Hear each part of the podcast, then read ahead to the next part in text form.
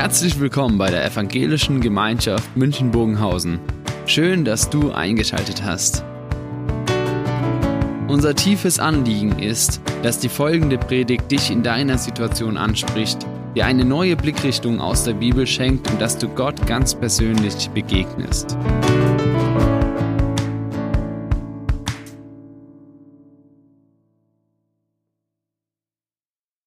Um die Predigt etwas anschaulicher zu machen und um den Bibeltext, um den es heute geht, so ein bisschen besser erklären zu können, habe ich ein paar Außenaufnahmen gemacht. Die Außenaufnahmen, man kann man sich denken, um den Bibeltext auszulegen, habe ich in einem Fitnessstudio gemacht. Bevor wir aber den ersten Clip anschauen, werde ich uns mal den ersten Abschnitt vorlesen und Sie können gerne mitlesen. Matthäus 11, da spricht Jesus zu seinen Jüngern, zu den Leuten, mit denen er unterwegs war. Und fängt an mit so einem Jubelruf. Er freut sich erstmal über Gott, über die Beziehung zwischen ihm und Gott, aber nennt auch noch mal ein paar andere Dinge.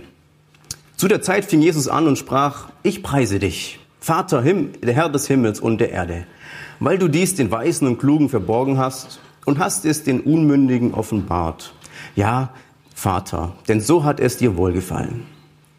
Alles ist mir übergeben von meinem Vater und niemand kennt den Sohn als nur der Vater und niemand kennt den Vater als nur den Sohn und wem es der Sohn offenbaren will. Der letzte Satz ist ein ziemlicher Schachtelsatz und ähm, er, er will letztlich eines ausdrücken. Ich habe das mitgebracht auf der Grafik. Da sehen wir die Beziehung zu Gott und zu Jesus, die ist so tief, die ist so intern, dass ähm, Jesus nur derjenige ist, der dem Menschen die Möglichkeit gibt, zu Gott zu kommen. Nur durch Jesus können wir zu Gott kommen, nur durch Jesus kann überhaupt ein Mensch zu Gott kommen und Jesus muss es dem Menschen zeigen. Wir haben in dem Bibeltext dann diese zwei Typen beschrieben. Zwei Menschentypen, die hier erstmal als die Weisen und die Klugen beschrieben werden und dann auch die Unmündigen. Die einen, die haben es noch nicht ganz verstanden, wer Jesus ist. Die haben das die kriegen gar nicht die Möglichkeit, es so richtig zu verstehen, wer ist eigentlich Jesus? Das sind so die Klugen, die Weißen, die man kann auch sagen, religiös ganz frommen. Weil das sind die Leute, die zu Jesus gehen und auch ihm zuhören. Das sind auch die religiösen Leute damals gewesen. Und dann gibt es aber auch die Unmündigen, das sind so die Unsicheren. Die, denen zeigt sich Jesus ganz persönlich. Was aber die zwei noch unterscheidet, die zwei Typen, das schauen wir jetzt mal im Fitnessstudio an. Herzlich willkommen im Fitnessstudio hier. Ich zeige euch jetzt zwei Typen. Zum einen sind da die Weißen und die Klugen in dem Bibeltext zu sehen, den wir ähm, gelesen haben. Und die Weißen und die Klugen, sind so, wenn eine Last sie plagt, wenn sie eine Last tragen müssen, dann sind sie cool. Die stehen fest, stabil, nichts erschüttert sie und selbst der Glaube in ihrem Leben ist richtig stabil. Nichts ist am Wackeln, sehr cool. Und dann haben wir aber noch die anderen, die Unmündigen, so heißt es im Text, das sind die, die Unsicheren. Wenn die eine Last zu tragen haben, wenn ein Schicksalsschlag kommt, wenn irgendwas passiert, was sie wirklich aus der Bahn wirft und die Last schwer wird in ihrem Leben, dann sind sie unsicher. Die wissen dann nicht genau, wie man das Gewicht tragen soll und machen es vielleicht doch falsch und sogar der Glaube wird unsicher. Da wird man, die, die, die Unsicheren, die fragen sich dann, ähm, äh, was, was, möchte Gott jetzt damit ähm, bezwecken? Was möchte, was möchte ähm, Jesus jetzt von mir haben? Oder was, was passiert überhaupt jetzt? Und da merken wir den großen Unterschied zwischen diesen beiden Typen, die souveränen, die stabilen und auch die unsicheren, die dann selbst nicht genau wissen, was will Gott von ihnen. Und wie es weitergeht mit den zwei Typen, erfahrt ihr jetzt in der Gemeinde. Jesus spricht hier diese sicheren und unsicheren Typen an.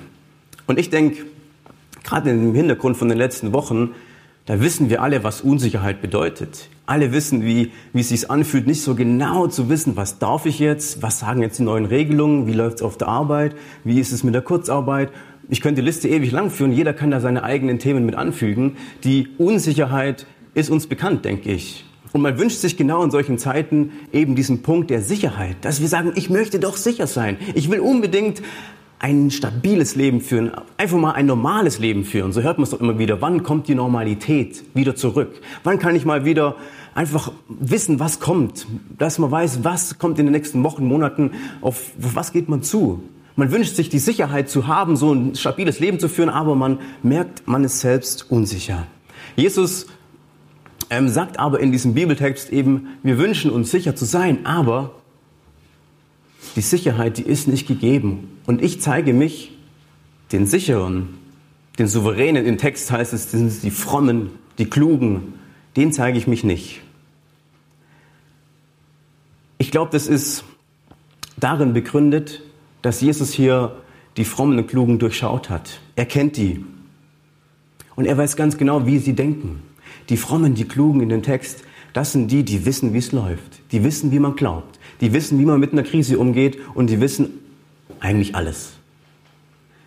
Und wer so souverän ist, der braucht Jesus doch nicht. Der ist so souverän, dass er überhaupt nicht Jesus nur ansehen muss. Er sagt, hey, ich brauche den nicht, ich weiß, wie man glaubt, ich passt schon, alles gut. Und dann wiederum sagt Jesus einfach nur zurück, ja, okay, dann muss ich mich dir auch nicht zeigen. Andersherum brauchen die Unsicheren jemanden, der sie durchträgt der die Hilfe braucht. Und ich sag mal so, wenn wir die sicheren Typen mal anschauen, ich glaube, dann spürt man schon so ein bisschen mit, dass es doch irgendwie, da ist doch irgendwas faul. Wer so sicher durchs Leben geht wie die, wer alles weiß, wer auf alles eine Antwort hat, wer so sicher im Glauben steht wie die, das gibt's doch gar nicht. Ist das wirklich real oder ist es nur so vorgespielt, vorgeheuchelt, vor, vorreligiös gelebt, super fromm gelebt eben, aber gar nicht echt?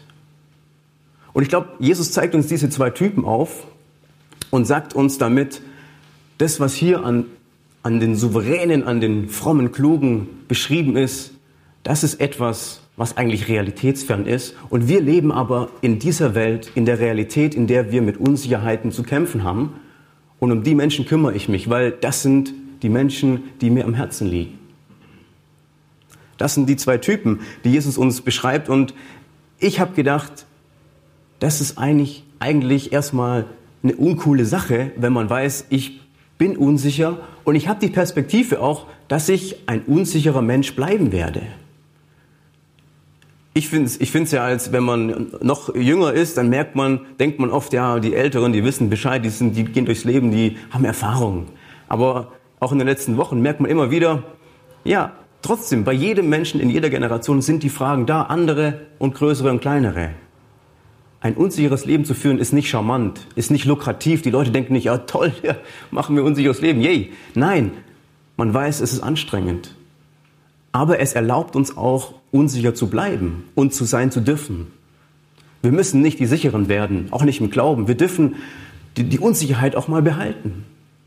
Wir dürfen auch mal hinterfragen die ganze Geschichte. Wir dürfen auch die Zweifel mal, einfach mal die Fragen stellen. Dinge neu justieren, Standpunkte nochmal nachrücken und vieles neu denken. Das ist die erste Entlastung, die uns Jesus hier gibt. Er sagt, nicht die Sicherheit braucht ihr. Es reicht, wenn man unsicher ist und das dürfen wir sein. Der Text geht weiter und ich lese euch den direkt nochmal vor. Jetzt kommen die ganz bekannten Stellen. Kommt her zu mir alle, die ihr mühselig und beladen seid. Ich will euch erquicken. Nehmt auf euch mein Joch und lernt von mir, denn ich bin sanft, mütig und von Herzen demütig. So werdet ihr Ruhe finden für eure Seelen. Denn mein Joch ist sanft und meine Last ist leicht.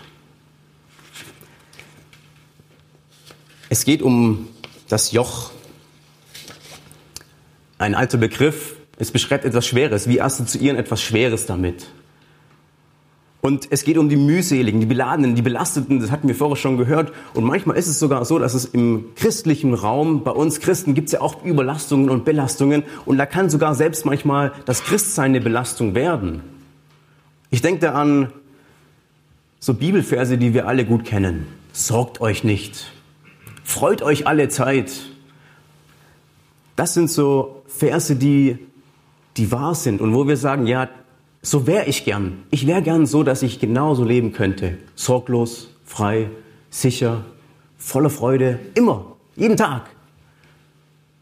Und ich merke aber, es vielleicht nicht immer ist es bei mir so. Was ist aber, wenn ich jetzt hier selbst so ein Stück weit so einem Frommen werde und sage mir, wir machen da eine Regel draus, wir wissen, in der Bibel steht es so und wir sagen dann, wer glaubt, der ist sorglos. Wer glaubt, der ist voller Freude. Wer glaubt, der hat keine Probleme mehr. Wer glaubt, man kann das weitergehen.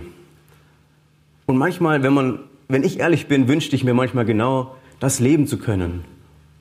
Und sag mir selber, ja Sam, du müsstest doch eigentlich nicht dich sorgen. Du hast doch Jesus. Du müsstest doch eigentlich nicht das Ding so hoch spielen. Du hast doch Jesus. Du kannst einfach vertrauen. Du kannst doch ruhig sein. Du kannst doch voller Frieden sein. Ach, warum machst du dir wieder so Sorgen? Du hast doch Jesus. Und wie das auf uns wirkt, das sehen wir jetzt im nächsten Fitnessstudio-Clip. Der Fromme und der Kluge, der, der Stabile, der sagt, ich habe Frieden. Wenn die Last drückt, ich, mich bringt nichts aus der Ruhe. Oder er sagt, ich habe Vertrauen. Ich, brauch, ich habe Gott Vertrauen, ich brauche sonst nichts.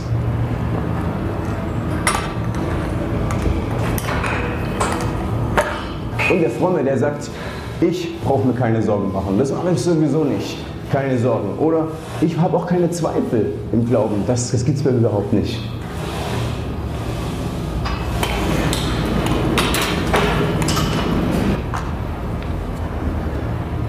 Und wenn all die Gewichte aufgetragen sind, dann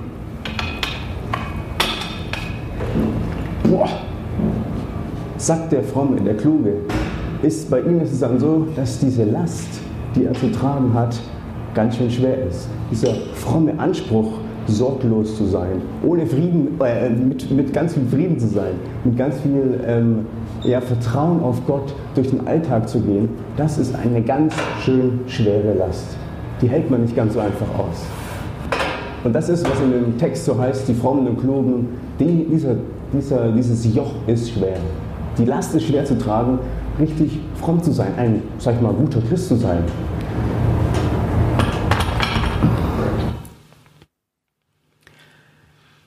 Ich weiß, es ist ein bisschen zugespitzt, ne, dass Christsein jetzt so eine Überlastung oder so eine, eine Schwere auch mit sich bringt. Ich denke aber da vielmehr an dieses Joch, das in unserem Text gar nicht beschrieben ist, als das schwere Joch. Jesus nennt nur das leichte Joch, aber implizit, impliziert in diesem ganzen Text steckt eigentlich genau dieses Schwere drin. Wenn wir uns eine Regel aufstellen und sagen, als Christ muss ich sorglos sein, dann wird's schwer. Wenn ich sage, ich muss Frieden haben, ich muss Ruhe haben, ich darf nichts mehr ja, an Problemen haben, dann wird's schwer. Jesus dagegen sagt aber, mein Joch ist leicht. Das Witzige an dem Begriff ist ja, dass wir, habe ich schon gesagt, etwas Schweres damit assoziieren. Und das ist eine paradoxe Verwendung von Jesus, fast schon ironisch. Er sagt, er sagt eigentlich, ja, mein Gewicht, meine Langhantelstange, die ist leicht. Er sagt damit, er drückt etwas aber ironischerweise damit aus, das, was schwer ist für euch, ihr, ihr denkt, es ist schwer, das ist aber leicht. Und bei Jesus ist es so, dass er uns auch etwas auferlegt. Er sagt, ich lege euch oder nehmt mein Joch auf, euch. Nehmt es auf euch. Also er legt uns auch etwas auf, wie so eine Gewichtsstange. Er legt uns das auf und er sagt aber, was es ist. Er sagt eben, ich leg, legt, legt euch auf meine Nachfolge. Am Anfang heißt es in dem Text, kommt her zu mir die ihr mühselig und beladen seid. Fangt mit mir ein Leben an. Jesus legt uns eine Nachfolge auf. Er sagt, ich lege euch das auf, dass ihr mit mir in Beziehung sein dürft. Das ist das, was mein Joch ist. Und ist das schwer? Das darf nicht schwer sein, das ist nicht schwer. Dagegen das andere nochmal. Wenn wir uns auferlegen und sagen, wir müssen fromm sein, wir müssen die Regeln halten, wir müssen die Ansprüchen gerecht werden. Jesus sagt, dass Jesus Joch ist, ich bin für dich da. Ich bin für euch da. Und das ist die Auferlegung, die Jesus uns gibt. Das ist eigentlich ein Angebot wahrzunehmen und es ist vor allem auch wiederum eine Entlastung. Ich habe es vorher genannt, die erste Entlastung ist die, dass wir auch mal unsicher sein dürfen. Und die zweite Entlastung, die Jesus hier in diesem Text uns gibt, ist, dass wir den frommen Druck nicht gerecht werden müssen, dass wir den frommen Druck ablegen dürfen und sagen dürfen, ich muss dem nicht gerecht werden. Jesus bietet hier etwas an und sagt, du darfst zu mir kommen. Ich will dich erquicken, ich will dich die die Last abnehmen. Du musst sie nicht selbst tragen, du musst nicht selbst besser werden. Ich mache das für dich. Jetzt ist aber die Frage, was ist jetzt mit diesen ganzen Versen, die ich schon genannt hatte? Zum Beispiel, Jesus schenkt Ruhe. Ist es nicht doch wirklich so, dass wir überzeugt sind und dass ich überzeugt bin, ja, Jesus schenkt mir Ruhe, das bedeutet im Umkehrschluss, ich habe ein ruhiges Leben. Ich darf doch gelassener sein in meinem Alltag, wenn es mal drauf ankommt. Ich darf doch entspannter sein in meinem Alltag, wenn ja, es mal heiß wird. Dürfen wir das nicht glauben? Oder Jesus schenkt Erquickung. Heißt es nicht, dass ich ein leichteres Leben führen kann, dass ich bisschen lockerer durchs Leben gehen kann? Ist es nicht so, dass Jesus uns den, den, den Teppich nicht hier ausrollt und sagt, wenn du zu mir kommst, dann hast du ein besseres Leben danach. Wenn du zu mir kommst, dann wird's leichter, dein Leben. Ist es nicht, dass Jesus genau das uns ausrollt? Wir hatten vorher den Clip von Jesus Haus und wir merken bei Evangelisationen, da haben wir oft genau dieses Problem, dass wir den Jugendlichen nahelegen und ihnen sagen wollen und ihnen auch sagen, wenn du zu Jesus kommst, dann wird dein Leben sich positiv verändern. Und da sind wir auch überzeugt davon, dass es so ist. Aber ist es nur so? Ist es nur das, dass wir sofort wissen, ja, es wird besser? Ich habe einen letzten Clip aufgenommen im Fitnessstudio. Kurz und knackig. Wenn wir an Jesus glauben, dann ist es nicht so, dass wir keine Lasten mehr zu tragen haben. Es bleibt, viele Menschen erleben das dauerhaft, schmerzhaft und immer wieder. Aber wenn Jesus hier sagt, ich will euch erquicken, ich will euch Ruhe schenken, dann ist es nicht gleichgesetzt mit dem, ich nehme euch alles weg, alle Lasten, alle Sorgen, alle Zweifel. So ist es nicht. Er meint was ganz anderes und das ist jetzt die Frage, die in der Gemeinde weiter besprochen wird. Was meint Jesus mit dem Vers? Ich will euch Ruhe schenken. Ich habe ein Zitat mitgebracht von Dietrich Bonhoeffer, das finde ich sehr treffend hier eine Antwort liefert. Alles, was, was wir mit Recht von Gott erwarten, erbitten dürfen, ist in Jesus Christus zu finden. Und ich formuliere es mal so weiter, er, der Text geht noch ein Stückchen weiter. Er sagt, in unserem Kopf denken wir einen Gott. Und wenn wir diesen Gott denken, dann denken wir gleich manchmal mit, er müsste und er könnte doch noch viel mehr und er könnte noch XY für mich tun, weil er ja Gott ist. Aber, so schreibt Bonhoeffer auch sehr provokant, das hat nichts damit zu tun, wie Jesus wirklich ist. Manchmal denken wir uns einen Gott, wie er eigentlich sein sollte und was er doch für uns tun könnte, weil wir es auch aus biblischen Geschichten, aus ähm, anderen Erzählungen kennen. Und Bonhoeffer bringt es hier auf den Punkt und sagt, Jesus, es geht um Jesus selber. Es geht um diese Person und wenn wir irgendwas erbitten und erwünschen, dann können wir es nur in Jesus selbst finden und wir dürfen nur zu Jesus selber gehen. Ruhe, Frieden finden wir nicht als großes Ergebnis von von der Nachfolge, von dem, was ich sage, ich habe ich hab da ähm, dann so ein paar Regeln und ein paar Methodiken, wie ich dann besser und leichter durchs Leben gehen kann, da ist es nicht zu finden, sondern nur bei Jesus selber. Das heißt, wir dürfen zu Jesus selbst gehen und sagen, Jesus, hier ist meine Unruhe, meine Unsicherheit, meine Zweifel und ich möchte es bei dir ablegen und ich möchte bei dir die Ruhe finden, die du nur geben kannst. Ich habe letzte Woche eine Videokonferenz gehabt mit Pastoren aus fast aller Welt, mal ein paar aus Amerika dabei, über unsere Partnergemeinde ist das zustande gekommen. Und in diesem Videokonferenz ging es aber hauptsächlich darum, dass Pastoren aus dem Libanon berichten, wie es ihnen gerade geht. Also Nahe Osten, es waren noch andere dabei aus Israel und aus äh, Jordanien. Und die Pastoren haben eins berichtet. Im Libanon, das hören wir in unseren äh, heutigen Medien, hören wir da wenig von diesem Land oder auch von allgemein dem Nahen Osten. Die Menschen dort, die leiden richtig. Die Perspektive ist so schlecht, dass viele, viele Menschen sagen, ich verlasse das Land in naher Zukunft oder wenn nicht jetzt schon gleich. Dort ist es so, dass man ja quasi als Tagelöhner arbeitet. Da gibt's keine großen Gewerkschaften und Verträge von der Arbeit auch nicht. Da geht man auf die Arbeit und kriegt sein Geld, wenn man die Arbeit gemacht hat. Und wenn es keine Arbeit gibt, dann bleibt man zu Hause. Und 50 Prozent der Libanesen haben ihren Job verloren. 70 Prozent der ganzen Bevölkerung gelten jetzt als Arme in diesem Land. Das ist eine Riesenkrise, die die dort erleben. Und die Pastoren berichten davon, dass die Leute in die Kirche kommen. Dass Kirchen jetzt anfangen, ähm, äh, quasi Tiere zu halten und Getreide anzubauen, damit sie Essen rausgeben können. Und sie merken, da kommen viele Menschen. Natürlich, weil sie dadurch Essen kriegen und, sag ich mal, wirtschaftlich irgendwie über die Runden kommen oder überhaupt mit Essen über die Runden kommen. Aber das andere ist auch das. Sie sagen, da ist eine, eine Sehnsucht nach Hoffnung da. Da ist eine Sehnsucht da nach diesem Jesus, der wirklich Hoffnung geben kann. Und es kommen Menschen zum Glauben. Es kommen Menschen in Glaubenskurse, obwohl man sie auch nur digital oder auch mit Riesenabständen halten kann.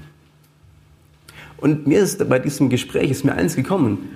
Diese Menschen, die dort zum Glauben kommen, die diese Hoffnung in Jesus finden, das ist mir ganz neu bewusst geworden, dass ich gemerkt habe, warum werden die jetzt, warum gehen die zu Jesus? Es sind auch viele Muslime unter denen. Warum gehen die jetzt zu Jesus? Und die einzige Antwort ist nicht die, dass, dass, dass man, die Antwort ist nicht die, dass man sagen kann, die haben danach ein besseres wirtschaftliches Leben oder die haben jetzt Essen oder die haben bessere, bessere Voraussetzungen, dort zu leben. Das haben sie alles nicht. Aber sie wissen, dass wir bei der Person Jesus Frieden finden können und dass diese Person Jesus eine Hoffnung verspricht, die über dem steht, was wir fürs Leben brauchen und über dem steht, was wir an, an, an Lebensumständen hier haben. Das ist mir neu, neu bewusst geworden. Und ich denke, dass wir genau das nehmen können und sagen dürfen, Jesus ist die Hoffnung, Jesus ist die Freude, Jesus ist die Ruhe, die Erquickung, so wie es im Text heißt. Und die dürfen wir bei ihm suchen und bei ihm finden. Die Anziehungskraft des Glaubens ist da entscheidend gewesen, dass Jesus selbst die Anziehung ist. Ich denke, wir können das für uns auch so nehmen. Dass wir uns aufmachen bei all unserer Unsicherheit, bei allen Fragen, bei vielleicht allem auch Druck, den wir uns selbst machen, dass wir das ablegen dürfen und sagen, Jesus, ich möchte ganz einfach frei und zu dir kommen. Ich möchte bei dir landen. Wir wollen jetzt ein Musikstück hören und bei dem Musikstück lade ich Sie ein, einfach nochmal drüber nachzudenken. Was wurde jetzt gesagt? Was steht in dem Bibeltext? Ich habe ihn nochmal dabei. Sie können ihn gerne nochmal nachlesen hier. Was heißt es jetzt für mich? Für meine nächste Woche, für meinen Glauben? Was darf ich mitnehmen?